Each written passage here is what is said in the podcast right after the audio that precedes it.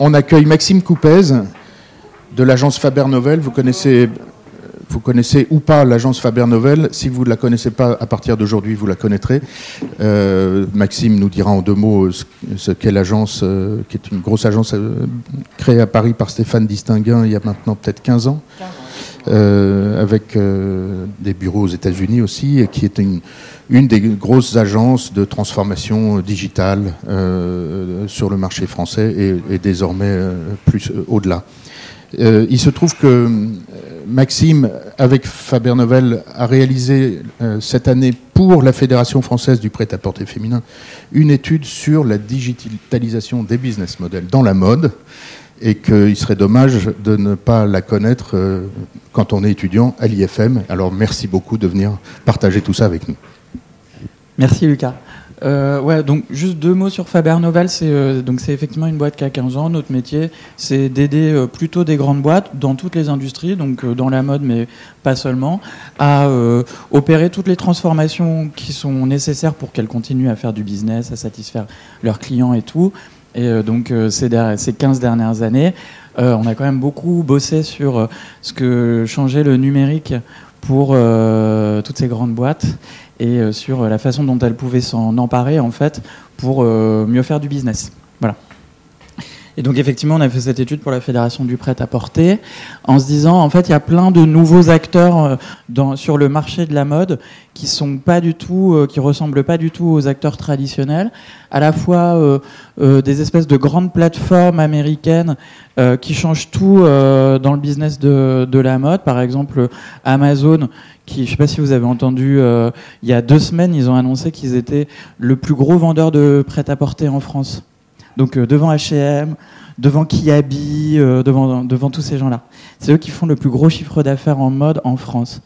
et puis il y a aussi des plateformes chinoises qui sont énormes comme Alibaba, qui permettent notamment de sourcer en fait des, des gens qui peuvent produire des vêtements en Chine et puis, euh, ben, vous le savez aussi, parce que j'imagine que vous êtes nombreux à l'utiliser, mais Instagram aussi, ça a tout changé euh, dans, dans, la mode, euh, parce que ça a changé la façon dont on découvre des produits, dont on s'inspire pour décider de son style, ce genre de choses. Voilà, et puis de l'autre côté, vous avez aussi des jeunes marques qui utilisent le numérique pour mieux faire du business et qui, quand on essaie de les décortiquer de l'intérieur, euh, ressemblent finalement pas tellement à euh, des marques traditionnelles. Voilà. Euh, donc voilà, c'est ce genre de marque que vous connaissez peut-être, Cézanne, qui est une marque qui est née 100% en ligne, qui maintenant traite 25 000 commandes par mois, ou le slip français qui double de taille tous les ans, ou euh, une boîte comme Rouge qui a été créée par une, euh, une Instagrammeuse qui s'appelle Jeanne Damas, qui était, euh, qui était une top modèle, et qui a utilisé en fait la super base de fans qu'elle avait sur Instagram et les super relations qu'elle avait avec eux pour créer une marque qui est à son image et qu'elle vend en priorité en fait aux gens qui la suivent sur Instagram. Et cette marque s'appelle Rouge. voilà. Donc il y a plein de choses qui se passent. Et je vais essayer de vous raconter un peu euh, des choses qui se passent. Ça va peut-être être un peu en vrac. Si vous avez des questions en cours de route, vous me posez des, vous levez le doigt, vous me posez des questions. L'idée, c'est euh, qu'on puisse discuter éventuellement. Euh, je voulais commencer en fait par vous parler d'Amazon, à la fois parce que c'est un acteur qui devient super important dans le monde de la mode, donc il faut absolument connaître euh, ce qu'ils font spécifiquement dans le monde de la mode, mais aussi parce que c'est en, regardant Amazon, ça nous amène en fait à nous poser plein de questions super intéressantes sur euh, ce que c'est euh, ce que c'est aujourd'hui que le business de la mode, la façon de distribuer, la façon de promouvoir des produits, et puis à la fin en fait ce que les clients veulent, et, et du coup aussi la façon dont des marques de mode peuvent réussir dans la société dans laquelle on vit et compte tenu du fait qu'il y a euh, Amazon dans le paysage. Voilà, Amazon, euh, ça fait euh, longtemps en fait qu'ils essaient de vendre de la mode et c'est une boîte très patiente. C'est une boîte qui va très vite, mais c'est aussi une boîte très patiente qui a commencé par vendre des livres Et puis progressivement, ils ont essayé de vendre de, de, plus en plus de catégories différentes de produits. Et, en, fait, ils s'intéressent à toutes les catégories de produits. Ils, essaient même de vendre des voitures ou des trucs comme ça. Et donc, en particulier, ils se sont intéressés à la mode. Euh, et ils ont fait plein de trucs euh, depuis 2006. Euh, en gros, soit ils ont essayé de créer des choses, des sections spécifiques de Amazon dédiées à la mode, soit pour gagner du temps, ils ont racheté des acteurs qui avaient réussi à craquer un truc dans la mode. Et donc, par exemple, en 2009, ils ont racheté Zappos, qui est la plus grosse plateforme de vente de chaussures en ligne. C'était un exploit à l'époque ce que Zappos avait réussi à faire parce que tout le monde pensait que c'était impossible de vendre des chaussures en ligne parce que les chaussures, il faut les essayer pour, euh, pour se décider. Et euh, ben en fait, non. Voilà. Il y a euh, des outils numériques, des services qu'on peut proposer aux clients et qui font qu'il va accepter d'acheter en ligne. Voilà. et et il y a pas mal de gens qui ont considéré pendant longtemps que Amazon n'était pas taillé pour vendre de la mode, parce que Amazon, c'est vraiment le truc très pratico-pratique. C'est hyper bien pour acheter euh, euh, bah, des livres, euh, des, je sais pas, des chargeurs pour iPhone, des trucs comme ça, et c'est l'essentiel de ce qu'ils vendent. et donc pas mal de gens se disaient, mais pour des trucs plus expérientiels, plus chers, euh, qu'il faut voir où euh, il ne s'agit pas seulement d'accéder de la façon la plus facile possible et rapide possible à un produit, mais il s'agit aussi de vivre un truc au moment où on l'achète, euh, que Amazon n'était pas vraiment adapté. Et effectivement, pendant longtemps, les ventes d'Amazon, ça s'est résumé à justement des choses qui ne sont pas vraiment de la mode, mais qui sont des commodités, donc par exemple des slips et des chaussettes. C'était l'essentiel de leurs chiffres quand même pendant des années. Euh, et, en 2017, ils ont lancé euh, une, plateforme spécifique qui s'appelle Amazon Fashion et qui essaie en fait de reproduire les codes des, euh, des grandes plateformes e-commerce qui réussissent, elles, déjà à bien vendre du vêtement, justement parce qu'elles ont compris qu'il ne s'agissait pas seulement de jouer sur le côté très pratique, facilité d'accès, rapidité de livraison et tout, mais qu'il s'agissait aussi de faire vivre aux gens une expérience de mode. Donc euh, ça doit laisser la place à la photo, on doit pouvoir essayer, euh, ça doit être classe et tout. Euh, voilà. Et puis ils ont du coup lancé plein de petits services qui sont destinés en gros à augmenter leur vente de produits de mode. Donc je ne sais pas si vous connaissez ça, par exemple, Amazon Fashion Wardrobe. L'idée, en fait, c'est euh, vous sélectionnez des produits, euh, des produits de mode ou des accessoires sur euh, la plateforme. Et en fait, ils vous envoient un colis avec tous les produits que vous avez sélectionnés. vous les essayez tranquillement chez vous.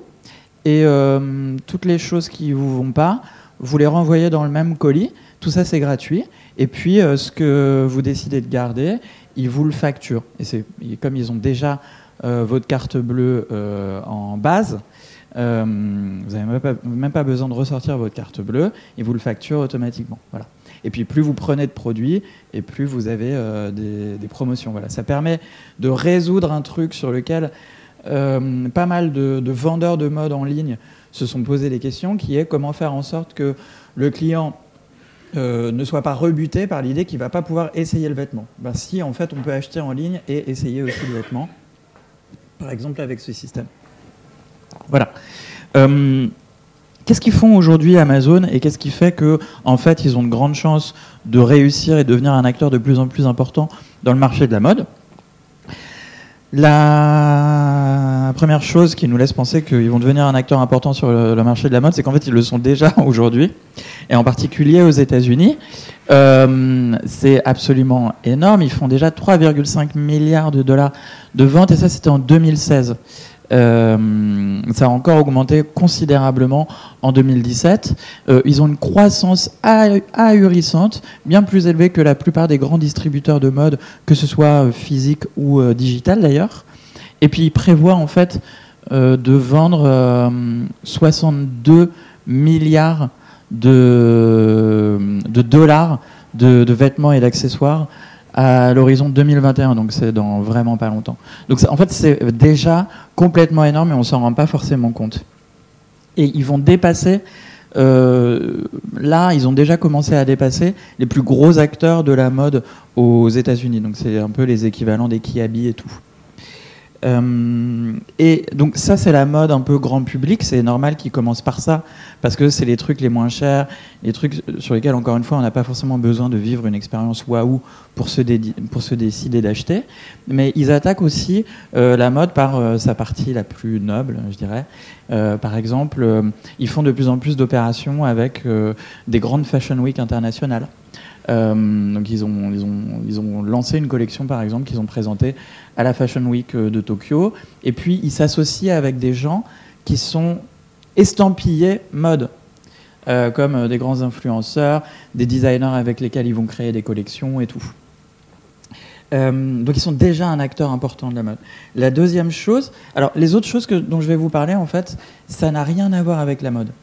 Et ce sera vraiment très, très important de, enfin, on s'interrogera après sur pourquoi est-ce que, en faisant des trucs qui n'ont rien à voir avec la mode, ils arrivent à vendre de la mode. La première chose, c'est Amazon Prime. Je ne sais pas si vous connaissez Amazon Prime. C'est euh, euh, une espèce de service par abonnement qui coûte 99 dollars l'année aux États-Unis et 60 euros l'année en France. Et euh, quand vous avez cet abonnement à Amazon Prime, en fait, vous pouvez encore mieux profiter de tout ce qu'a à offrir Amazon. Et en particulier, vous avez la livraison gratuite sur toutes vos commandes et euh, ultra rapide. Euh, et vous avez aussi, on en reparlera après, mais vous avez aussi des trucs comme un service de streaming avec des séries trop cool en exclusivité. et en fait, c'est un programme de fidélité totalement contre-intuitif, parce que la plupart des programmes de fidélité que vous utilisez, ils sont gratuits.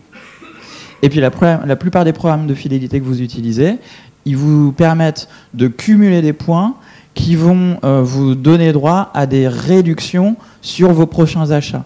Alors que là, ce programme de fidélité, vous le payez, et c'est quand même pas rien, 100 euros par an. Euh, et en plus, ça vous donne droit à aucune réduction. Le seul truc, c'est que ça vous donne droit, en fait, à profiter de super services sur Amazon.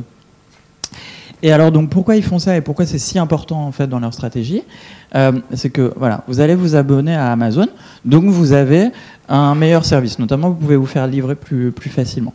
Euh, du coup, en fait, vous allez euh, plus régulièrement commander sur la plateforme c'est tellement facile que vous vous posez même plus la question. Pour plein de trucs du quotidien que vous avez envie d'acheter, vous allez aller sur Amazon. En plus, la livraison est gratuite, donc c'est complètement voilà, il n'y a même pas à se poser la question. Et plus vous allez acheter, en fait, euh, plus euh, ça va euh, être intéressant pour des vendeurs de vendre sur Amazon, parce qu'il y a de plus en plus d'acheteurs qui achètent de plus en plus de trucs du quotidien. Et du coup, ça va, amener de plus en plus de vendeurs à se dire ah non mais il faut absolument que je sois sur Amazon parce que il y a des centaines de millions d'acheteurs qui tous les jours achètent des milliers, des milliers et des milliers de produits. Donc de plus en plus de vendeurs qui vont se connecter sur la plateforme parce que ça devient incontournable de vendre sur Amazon. Et puis, euh, du coup, euh, euh, de plus en plus de concurrence entre les vendeurs. Et oui, plus, vous avez de vendeurs différents sur Amazon sur une catégorie de produits, plus, plus ça fait baisser les prix. C'est la loi de l'offre et de la demande. Quoi. Et du coup, vous avez de plus en plus de produits parce que vous avez de plus en plus de vendeurs des prix de moins en moins élevés parce que vous avez de plus en plus de vendeurs. Et du coup, ça devient encore plus intéressant pour euh, les clients d'acheter sur Amazon. Et donc, c'est une boucle sans fin, quoi. donc voilà, ils vont continuer à acheter sur Amazon. Et voilà, c'est le, le, retour de la boucle. Et donc ça, ça n'a rien à voir spécifiquement avec la mode. C'est vrai pour tous les produits qui sont vendus sur Amazon, mais en particulier pour la mode. Et en fait, une des raisons pour lesquelles Amazon est super bien placé pour nous vendre de la mode, c'est qu'ils nous vendent déjà plein de trucs en fait. Et plus c'est ancré dans notre quotidien, plus on utilise fréquemment Amazon pour acheter tout un tas de trucs, plus finalement on va être à même de se dire, ok, bah, en même temps que j'achète euh, mon chargeur de portable, je vais aussi m'acheter bah, euh, des chaussettes, des sous-vêtements, mais aussi de plus en plus des t-shirts, des robes, des chaussures, tout ce tout ce qu'on veut. Voilà. Euh, la troisième raison, c'est que c'est une entreprise qui connaît hyper bien euh, ses clients, les vendeurs, les produits et tout, et ils utilisent cette super bonne connaissance pour optimiser euh, toutes les parties de leur business. Et, euh, et en particulier, évidemment, pour optimiser ce qu'ils offrent, ce qu'ils nous offrent à tous, clients de, Amazon. donc par exemple, ils, regardent les produits qui se vendent le mieux ou les produits qui sont les mieux notés sur la plateforme. Et, et quand ils voient qu'il y a des produits qui fonctionnent super bien, ou que les gens aiment tel ou tel truc, eh ben, ils vont se mettre à le produire eux-mêmes. Et ils ont lancé en fait leur propre marque qui s'appelle Amazon Basics, qui fait déjà, euh, je crois, 20 milliards de dollars de chiffre d'affaires. Euh, je ne sais pas si vous imaginez, 20, hein, de, 20, milliards de dollars de chiffre d'affaires, c'est délirant, quoi. Euh, donc, sous leur propre marque. Et, donc ça, et, en fait, les produits qu'ils développent et qu'ils vendent, ils sont sûrs de les écouler parce qu'ils ont vu déjà, grâce aux données qu'ils récoltent toute la journée, que c'était des produits qui allaient marcher. Euh, voilà, et puis ils utilisent aussi, euh, ils pourraient utiliser la donnée pour, euh, pour fabriquer des produits qui sont parfaitement adaptés à nos envies, à nos demandes, etc. Et ils sont en particulier en train de développer plein de, plein de brevets sur la fabrication de vêtements à la demande. Voilà. Donc l'idée, c'est d'automatiser un maximum de choses et à la limite de se dire que donc aujourd'hui, Amazon, au cœur de leur euh, business, il y a des entrepôts. Des entrepôts où il y a tous les produits qu'on commande, qui sont disponibles euh, voilà, dans des grandes allées. Et, euh, et, quand je commande quelque chose, eh ben, quelqu'un dans un entrepôt ou un robot dans un entrepôt va chercher le produit dans l'entrepôt et me l'expédie. Et l'idée, en fait, c'est que demain, l'entrepôt, ce soit plus seulement un endroit où on range des produits pour, les, pour pouvoir les livrer le plus vite possible, mais aussi un endroit où on va produire les produits à la demande. Euh, donc c'est ce genre de truc qu'ils qui commencent à faire. Et ils peuvent le faire parce qu'ils sont, ils ont le lien direct avec le client. Ce que n'a pas, par exemple, une usine en Chine qui fabrique pour, euh, pour une marque de mode. Euh, ils n'ont jamais de contact avec le client puisque c'est la marque de mode elle-même qui a le contact avec le client. Et encore, généralement, c'est même pas la marque de mode elle-même qui a le contact avec le client, mais c'est son distributeur. Eux, c'est eux-mêmes les distributeurs, c'est eux-mêmes qui ont le contact avec le client, donc ils peuvent connecter en fait directement nos goûts avec leurs moyens de production. Euh, la quatrième raison, c'est que Amazon, c'est une machine logistique extraordinaire. Donc en fait, c'est le côté très pratique, très euh, voilà, je veux quelque chose, je l'ai immédiatement, ou je l'ai le lendemain, ou je l'ai en deux heures. ils, travaillent, ils investissent des milliards chaque année pour gagner quelques minutes dans la, vitesse de livraison de nos produits. Et plus ils gagnent des minutes, plus on est nombreux à acheter. Euh, et c'est délirant hein, ce qu'ils font. Ils, bon, alors ils font des expérimentations comme ça dont vous avez déjà peut-être entendu parler. Ils essaient de penser au futur de la livraison. Et ils se disent, euh, bah, plutôt que d'envoyer des camions sur les routes, peut-être que demain on enverra des petits robots qui volent, des drones, euh, pour, livrer, pour livrer les paquets. Ça ira encore plus vite, ce sera encore plus simple et tout. Et puis, bien sûr, dans, leurs entrepôts, il y a de plus en plus de machines hyper perfectionnées qui permettent d'aller chercher des produits. dès qu'ils sont commandés, il y a une machine qui part dans l'entrepôt, qui prend le produit et qui l'expédie dans l'heure. et puis, ils achètent même eux-mêmes des avions. avant, Amazon, ils, se reposaient sur des boîtes de transport pour vous livrer vos, produits à domicile, mais en fait, ils considéraient que euh, ce n'était pas suffisamment performant, que ces boîtes de transport euh, n'étaient pas suffisamment rapides pour livrer nos produits. Donc, euh, ils se sont dit, bah, on va le faire nous-mêmes. Et donc, ils ont acheté des avions pour livrer eux-mêmes, pour aller plus vite. C'est notamment à Noël, quand on est très très très très nombreux à acheter plein plein plein de produits, ils utilisent ces avions pour être sûrs de livrer à temps et qu'on ait plein de super trucs sous le, sous le sapin. Euh, voilà, et donc ils, il, déposent aussi plein de brevets et ils emploient. Je ne sais pas si vous avez en, tête, mais enfin, Amazon, c'est une boîte qui a prévu euh, de recruter. Euh, je ne veux pas vous dire de bêtises, mais je crois qu'ils ont prévu de recruter 100 000 personnes en un an et demi. C'est complètement délirant, quoi. Et notamment beaucoup de gens en logistique. voilà. Et puis, euh, c'est aussi une boîte qui utilise donc l'intelligence artificielle, donc les algorithmes, pour, euh, pour automatiser, personnaliser des bouts de l'expérience. Euh, je vais vous parler juste d'un truc, en fait. C'est Amazon EcoLook. C'est un truc assez expérimental, mais ça annonce peut-être ce qui pourrait venir plus tard. Je ne sais pas si vous avez déjà vu ça. EcoLook, c'est un petit appareil avec un, appareil photo, en fait, que vous mettez dans votre chambre. Et l'idée, c'est que tous les matins, quand vous vous habillez, enfin après vous être habillé, vous laissez Ecolook vous prendre en photo. Il va prendre une photo de votre look. Et, et puis Ecolook va vous donner des conseils sur la bonne façon de vous habiller. Donc il, va vous, il va vous donner une note en fait. Il va dire là aujourd'hui 6 sur 20, tu ferais mieux de mettre du noir, ça tirait mieux, ou des trucs comme ça. Euh, et comment ils font ça, en fait? Mais ça pose des questions pour en discuter après, parce que ça pose des questions hyper intéressantes. Euh, comment ils font ça? Bah, En fait, comme il y a plein de gens partout dans le monde qui utilisent ce truc-là tous les matins, eux, ils ont une base de photos de plein, plein, plein, plein, plein de looks. Et euh, ils ont ensuite des algorithmes, des, machines qui analysent tous ces looks et qui font des statistiques sur les looks les plus répandus, les choses que les gens préfèrent, etc.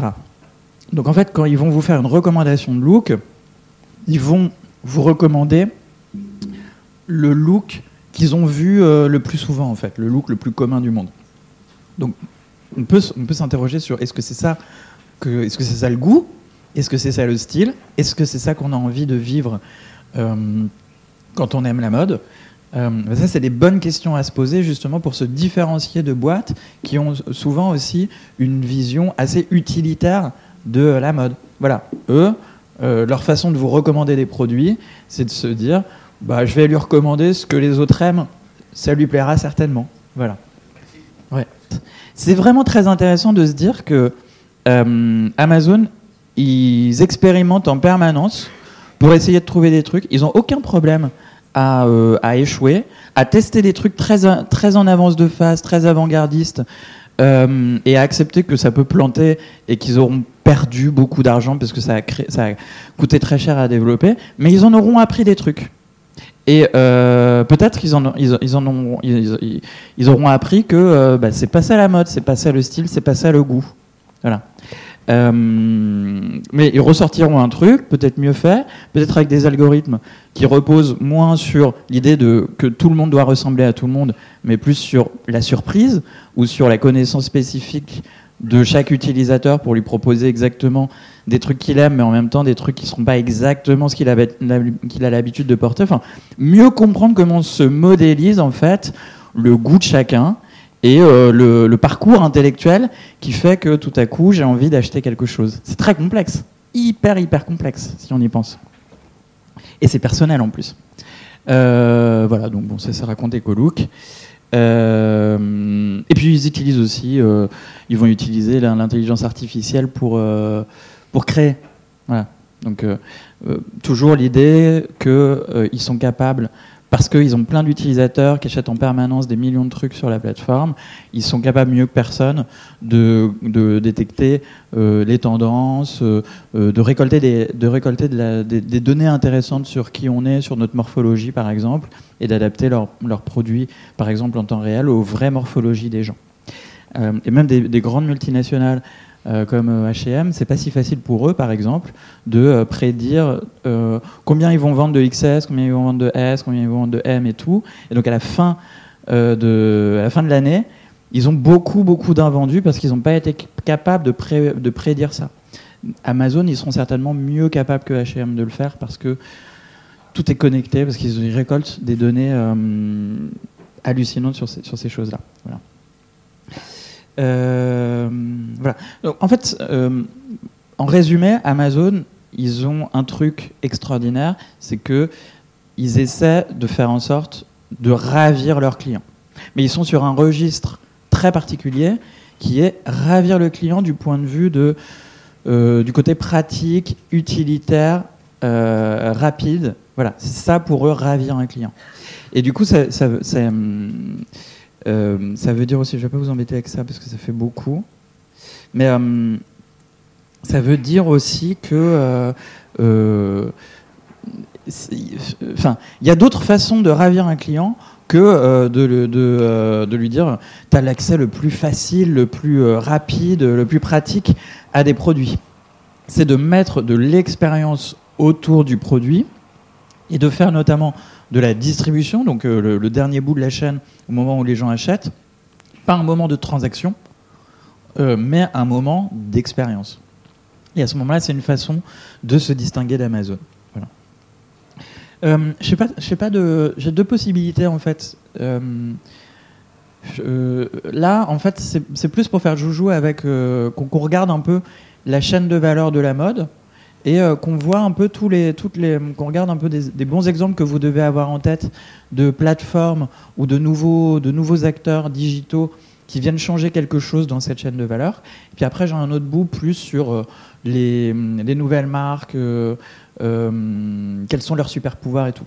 Je vais, essayer, je, vais, faire ça très rapidement parce que je pense que ce sera plus rigolo de parler des nouvelles marques, mais c'est intéressant quand même que vous ayez ça en tête. Je vais peut-être juste parler sur, sur, cette, sur cette planche. Voilà, ça c'est une vision simplifiée de la chaîne de valeur de la mode. J'imagine que vous l'avez en tête. Il y a euh, des gens qui fabriquent, donc qui vont fournir les vêtements. Euh, c'est souvent pas les marques elles-mêmes qui le fabriquent, hein, qui fabriquent, vous le savez. Alors ensuite, vous avez des marques, donc qui sont, qui sont celles qui vont euh, créer les vêtements et qui vont trouver des fournisseurs pour fabriquer ces vêtements. Et, ensuite, alors pardon, vous avez des fournisseurs qui sont plutôt des fournisseurs de tissus, de matériaux, etc. Et puis vous avez aussi des fabricants, donc des gens qui vont assembler euh, euh, ces, matières premières qui servent, à, à, fabriquer des vêtements. Et puis ensuite, très souvent aussi, c'est très important, la plupart des marques, elles ne se distribuent pas elles-mêmes. Elles sont euh, distribuées par des distributeurs tiers. par exemple, les, marques de luxe, leur distribution repose énormément sur ce qu'on appelle le wholesale, donc les grands magasins. Voilà. Elles vont vendre euh, ici, ici à Paris, elles vont vendre euh, au Galerie Lafayette, au printemps, chez l'éclaireur, des trucs comme ça. Voilà. Et puis, il y a toutes les configurations possibles dans le, dans, le monde de la, dans, le monde de la mode. Il y a des boîtes qui sont toutes intégrées, elles fabriquent elles-mêmes. Je sais pas, par exemple, Hermès, ils ont leurs propres ateliers de fabrication. Et puis, euh, et puis c'est eux-mêmes aussi qui distribuent. Ils n'ont pas envie d'être distribués par des tiers parce qu'ils considèrent que c'est eux qui doivent être maîtres de l'expérience qu'ils font vivre à leurs clients. Donc voilà, vous avez compris le truc. Et il y a plein de nouveaux acteurs qui viennent se brancher à des endroits différents de cette chaîne. Euh, donc de qui je pourrais vous parler? Euh, Vous connaissez Azos Donc Azos, c'est une boîte qui, qui, a, qui a changé la phase de la distribution parce que plutôt que de distribuer dans des magasins physiques, ils se sont dit on va distribuer en ligne et ils offrent des services hyper cool une sélection hyper cool de vêtements qui fait qu'on est très content d'aller régulièrement sur Azos pour acheter euh, des produits en ligne. Voilà. Vous avez aussi euh, des, agrégateurs de marques. Donc, un, donc, un Galerie Lafayette, par exemple, c'est un agrégateur de différentes marques. Il, regroupe sous un même toit plein de marques. Et en tant, en tant que, consommateur, c'est super intéressant pour moi parce que à un seul endroit, je vais, je vais pouvoir retrouver plein de marques où je vais avoir une sélection particulière de marques qui correspondent à ce que je veux. Euh, bah, le truc, c'est qu'en ligne, on peut le faire à une échelle incroyablement plus grande parce que les galeries Lafayette, par exemple, quand vous discutez avec eux, ils vous disent qu'un de leurs problèmes, c'est le manque de place. Ils peuvent plus pousser les murs. Et donc, euh, ce manque de place limite le nombre de marques qui peuvent être à l'intérieur de, des galeries Lafayette. Et puis, euh, enfin voilà. Alors que sur euh, des net à porter ou des Farfetch, qui sont des plateformes en ligne, je peux avoir autant de produits que je veux, autant de marques que je veux, euh, ça pose pas de problème. Et du coup, la valeur apportée pour le client, c'est une offre pléthorique. Quoi. Et euh, ce qu'il faut bien voir, c'est que euh, euh, Farfetch et Net-à-Porter, par exemple, c'est des, des modèles totalement différents l'un de l'autre. Net-à-Porter, c'est beaucoup plus proche des Galeries Lafayette dans l'esprit. Ils achètent des produits aux marques et ensuite ils se débrouillent pour les vendre aux clients. Voilà. Donc c'est comme les Galeries Lafayette, sauf que euh, sauf que euh, ils, vendent pas dans un magasin, ils vendent en ligne. Farfetch, c'est différent. Les gens qui vendent, en fait, euh, Farfetch n'est pas propriétaire du stock. Ils achètent rien à personne. Ils permettent en fait à des boutiques existantes, des boutiques multimarques existantes, de, en fait, de s'ouvrir sur le monde en, en vendant les produits qu'ils ont en stock dans leur boutique euh, à euh, des internautes. Je ne sais pas si je suis clair. Donc eux, ils n'ont pas le stock. C'est des boutiques partout dans le monde qui elles-mêmes ont acheté des vêtements Et jusqu'à jusqu'à ce que Farfetch existe, la boutique qui est à Paris, bah, il faut se déplacer à Paris pour aller acheter les vêtements qui sont dans cette boutique. Là, l'idée, c'est que la boutique qui est à Paris, elle peut euh, exposer sur Farfetch euh, tous les produits qu'elle a euh, en stock dans sa boutique. Et puis ensuite, elle peut, s'il y a des gens qui sont intéressés partout dans le monde, elle peut les expédier. Voilà. Plateforme très, enfin, modèle très intéressant parce que du coup, Farfetch, ils ont aucun stock et donc ils achètent rien, ils avancent pas l'argent. Un des gros problèmes dans l'industrie de la mode, c'est vraiment, ça modèle plein de trucs dans la façon dont elle fonctionne. C'est que euh, un distributeur, il doit acheter le produit avant de l'avoir vendu, et donc il doit avancer énormément d'argent avant de pouvoir commencer à vendre des trucs à des clients, et il prend un risque énorme qui est d'avoir acheté un vêtement qui va pas trouver preneur.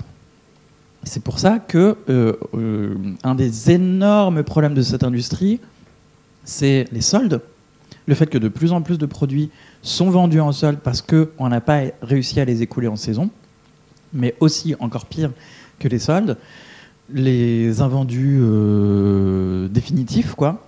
Et il y a même des marques qui détruisent les vêtements qu'elles n'ont pas réussi à vendre dans la saison pour laisser la place euh, aux vêtements de la nouvelle saison.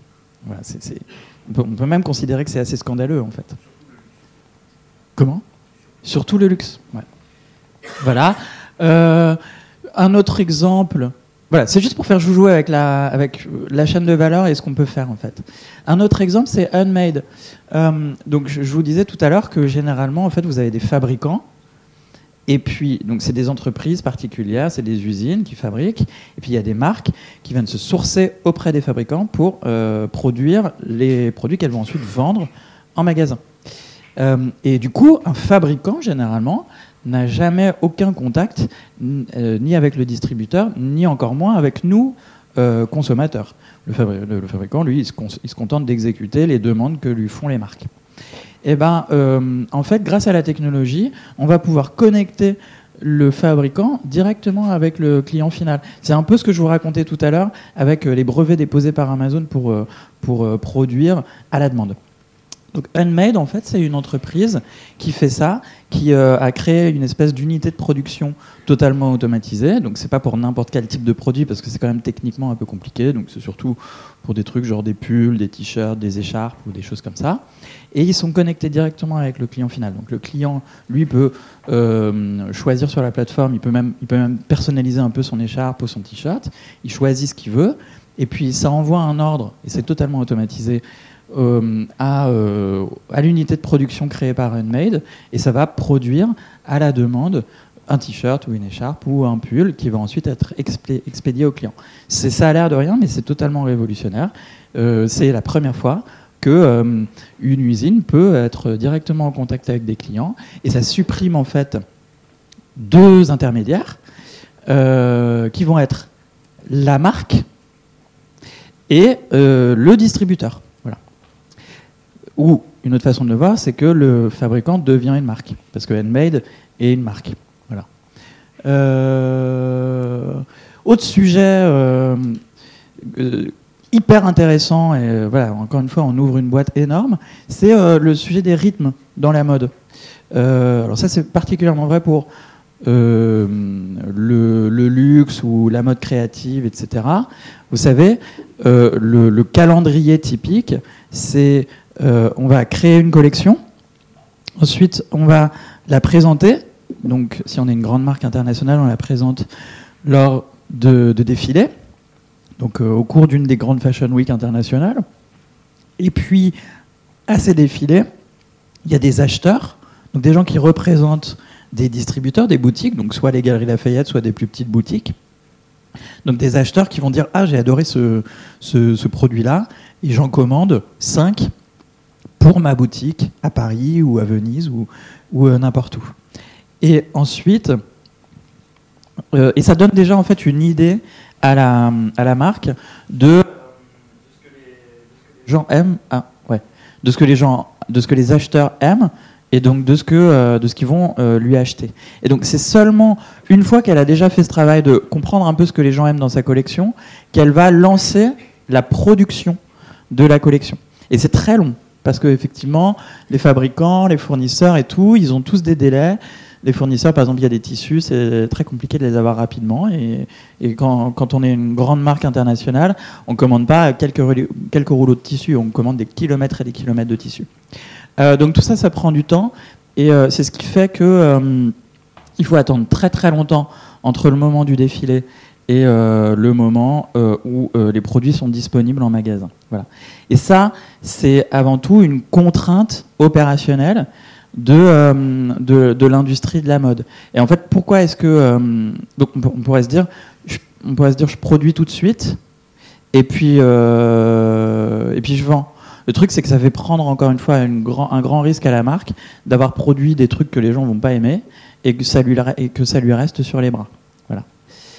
Euh, et il y a plein de nouveaux acteurs qui s'interrogent sur ce truc-là parce que euh, je sais pas, enfin, Chacun est un peu différent sur la question, mais globalement, les gens sont quand même de plus en plus impatients et c'est de plus en plus difficile d'expliquer pourquoi est-ce que le produit que j'ai vu hier en défilé, je peux pas y accéder immédiatement euh, après au Galerie Lafayette ou dans mon magasin préféré.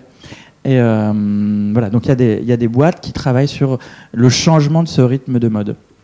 Donc par exemple, Moda Operandi, c'est un premier bout de réponse. Je ne sais pas si vous connaissez cette plateforme. Elle permet, en fait de précommander des, euh, produits euh, vus dans les défilés.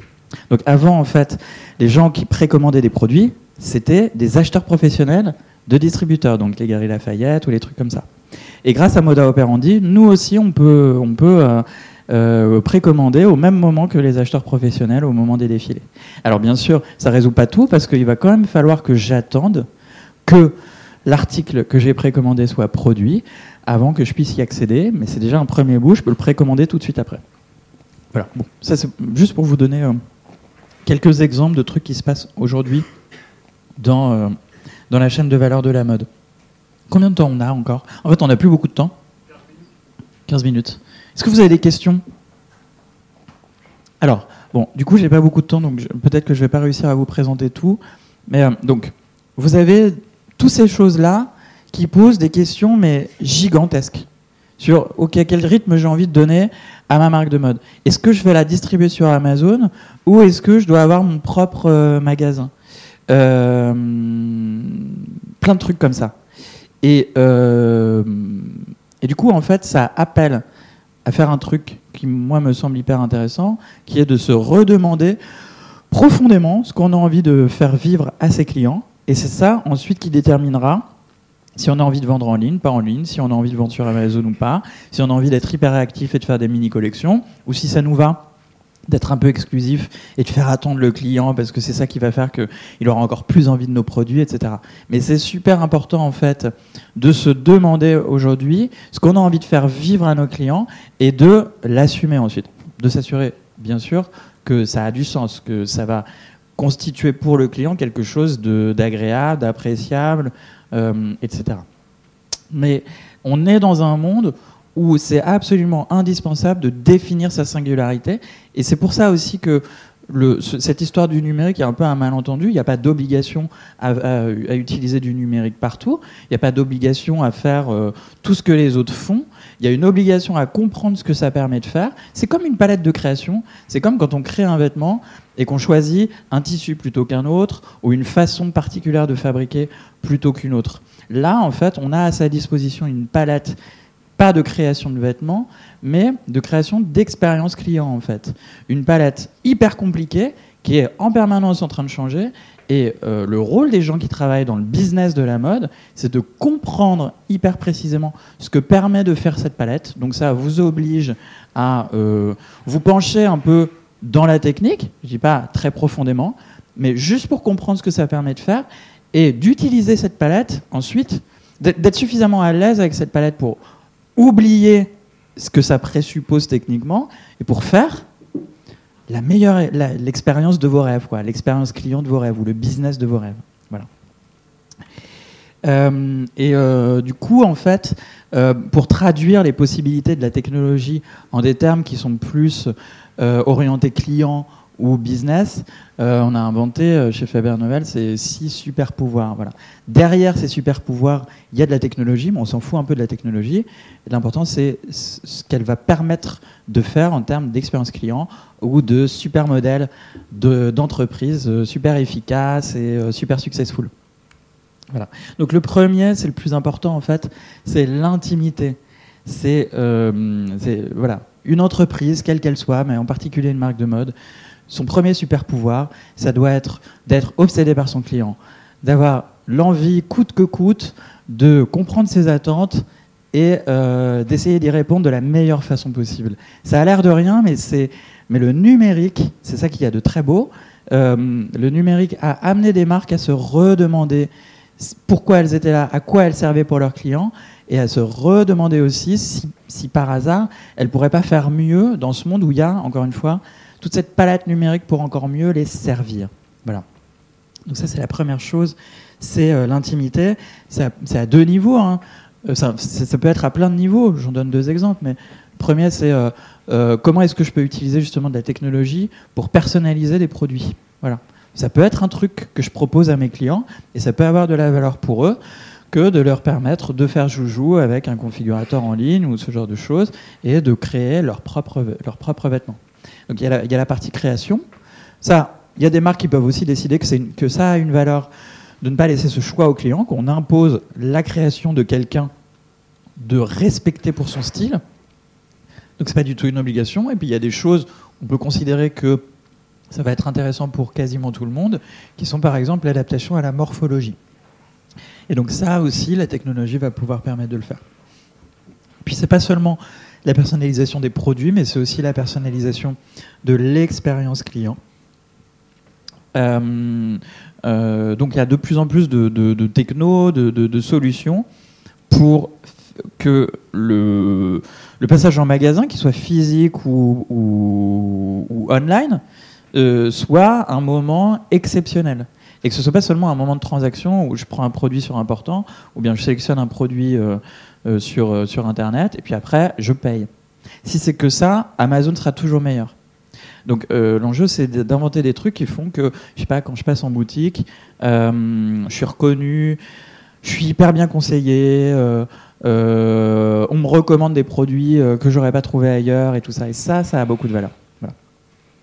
Il y a aussi un autre truc dont je voulais vous parler parce que je trouve que c'est intéressant dans l'intimité. Enfin, se mettre à la place du client, c'est aussi revenir euh, aux besoins fondamentaux auxquels on répond en tant que marque. Et se dire que, par exemple, euh, mon besoin fondamental, c'est pas spécialement d'acheter des vêtements, c'est de pouvoir m'habiller tous les jours avec des trucs qui me, je sais pas, qui me donnent de la confiance euh, ou qui me rendent beau ou, ou voilà. Et, en plus, de plus en plus, on a envie de variété, quoi. J'ai envie, j'aurais envie, idéalement, de pouvoir changer de vêtements tous les jours si j'aime les vêtements. Et du coup, en fait, bien comprendre que mon besoin, c'est pas de posséder des vêtements, mais c'est juste d'avoir ce qu'il faut pour, euh, euh, pour s'habiller tous les matins, ça amène à la création de boîtes qui proposent de la location de vêtements.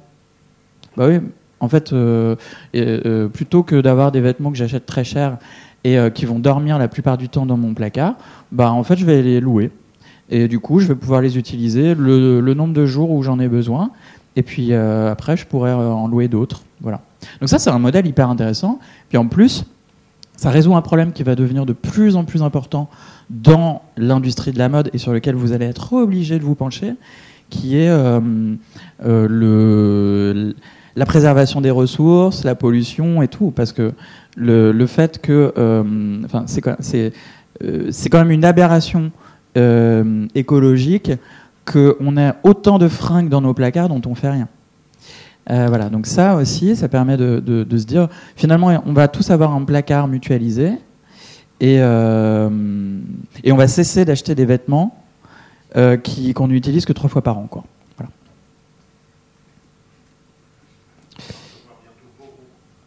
Ouais, super. Bon, je passe sur intimité. de quoi je peux vous parler aussi? Alors, le, magnétisme, c'est euh, en fait la, c'est la capacité à se reposer sur une base de clients ou d'utilisateurs ou de fans ou de gens qui ont un lien avec vous euh, pour leur faire faire des choses qui ont un intérêt pour vous. Euh, que à la limite, si on était dans un monde ancien, que, devraient faire des employés. Et là, c'est la magie du monde dans lequel on vit. Vos clients vont pouvoir faire des trucs à la place de vos employés.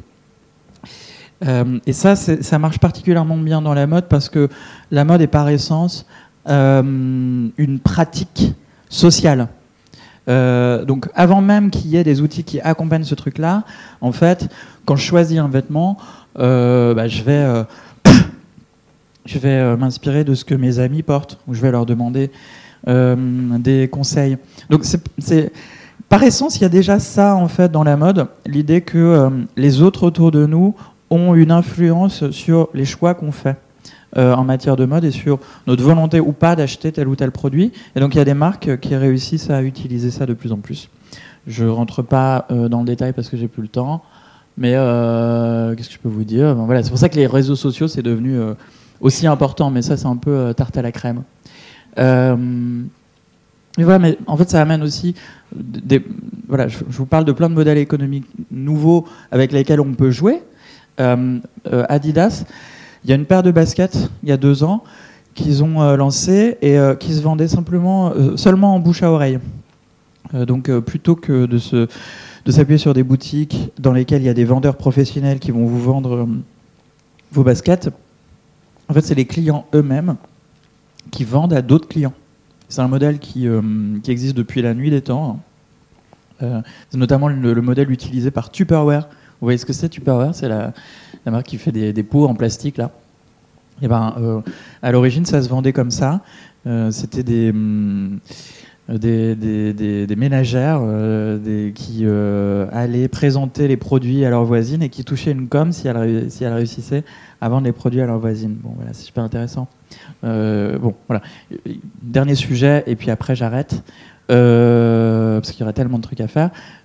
encore une fois, revenir aux fondamentaux de la mode c'est aussi se, donc, se dire, voilà, j'ai juste besoin de, de, vêtements pour m'habiller tous les matins et, euh, je ne suis pas obligé de les posséder, mais je suis, pas aussi, je suis pas non plus obligé de les acheter neufs.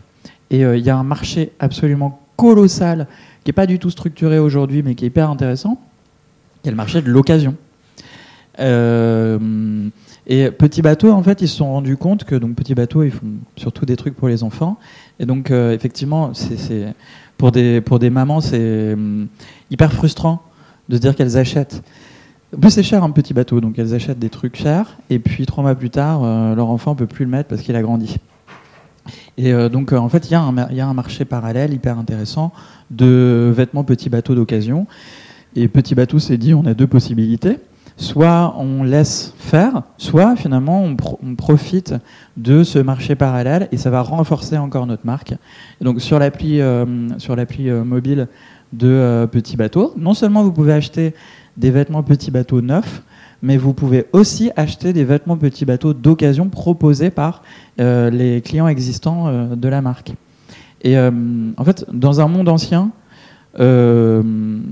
ça aurait été impossible de faire ça parce que on se serait immédiatement dit, donc les gens de petits bateaux se seraient immédiatement dit non mais attends mais ça va cannibaliser nos ventes. Euh, les gens vont préférer acheter des produits d'occasion pour pas cher plutôt que nos produits neufs qui coûtent hyper cher. Et donc ça va être mauvais pour notre business. Euh, dans, dans, dans l'économie dans laquelle on vit, dans la, nouvelle économie, finalement c'est plus intéressant de se dire euh, en fait, le plus important, c'est la relation avec le client, le lien avec le client. Et ce qu'il y a de génial pour Petit Bateau, c'est que certes, il y a des gens qui, au lieu d'acheter des vêtements neufs, vont acheter des vêtements d'occasion, mais au moins ils restent dans l'univers Petit Bateau. Ils continuent à interagir avec Petit Bateau, et ces gens-là, tôt ou tard, ils achèteront du neuf parce qu'ils n'ont pas trouvé sur l'occasion, ou euh, ils achèteront du neuf parce que justement ils ont acquis une belle, euh, euh, une belle vision de la marque, euh, une belle image de la marque, justement parce qu'elle fait ce genre de truc. Voilà. voilà, bon, c'était un peu décousu, et puis je vais m'arrêter là. Je vous, je vous, enverrai la presse pour, pour que vous découvriez les, les derniers. Ah bah voilà, super. Pour que vous découvriez les derniers super pouvoirs. Est-ce que vous avez des questions? Merci.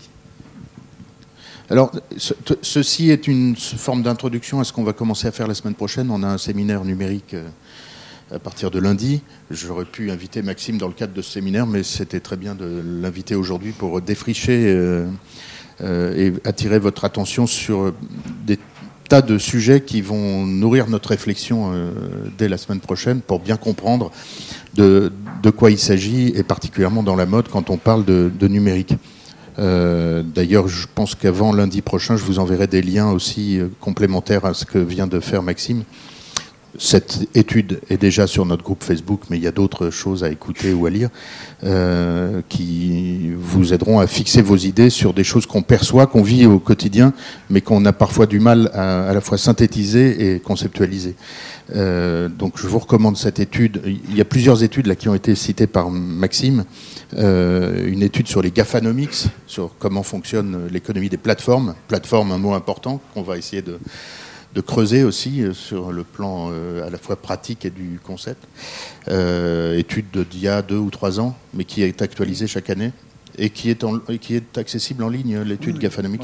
accessible en ligne, sur c'est des études chères, mais elles deviennent. Hein sur, sur, SlideShare. pardon, pardon. C'est des études gratuites. C'est des études gratuites. Mais vous, l'avez financé comment, cette étude Gafanomics? Nous-mêmes, c'est notre, ce genre d'étude, c'est notre, notre, marketing nous. Ça nous permet de démontrer notre savoir-faire, montrer ce qu'on, la façon dont on voit les choses. Et c'est ça qui nous permet ensuite de travailler avec des clients. En revanche, l'étude euh, pour la fédération euh, du prêt-à-porter féminin était, était, financée par, la fédération, mais Pierre-François Lelouette m'a autorisé à la partager avec vous au mois de mars ou avril. Donc euh, ces deux études à lire. Rendez-vous lundi prochain pour poursuivre sur tous ces sujets d'algorithmes, d'intelligence artificielle, de, euh, d'interrogation sur quelle est la valeur dans ces nouvelles chaînes de valeur. On voit bien qu'il y a des points euh, tout à fait nouveaux, à commencer par l'information, la donnée. Bon, on en reparlera. Et puis mardi prochain, dans notre, euh, ça ne nous empêche pas de continuer le cycle IFM Culture Future. On parlera de mode belge et on recevra Anaïs Dotet qui a créé une marque qui s'appelle Les Récupérables et qui fait des vêtements à partir de, rideaux euh, trouvés chez Emmaüs et de, vieux vêtements. Par ailleurs, à propos de location, on recevra un peu plus tard, euh, en octobre ou en novembre, euh, Anna Ohayon qui a créé une marque qui s'appelle Boro, B-E-A-U-R-O-W, qui fait de la location parmi d'autres acteurs français. Et il y a un grand article dans le New York Times sur Rent the Runway, que je vais partager avec vous sur la page Facebook.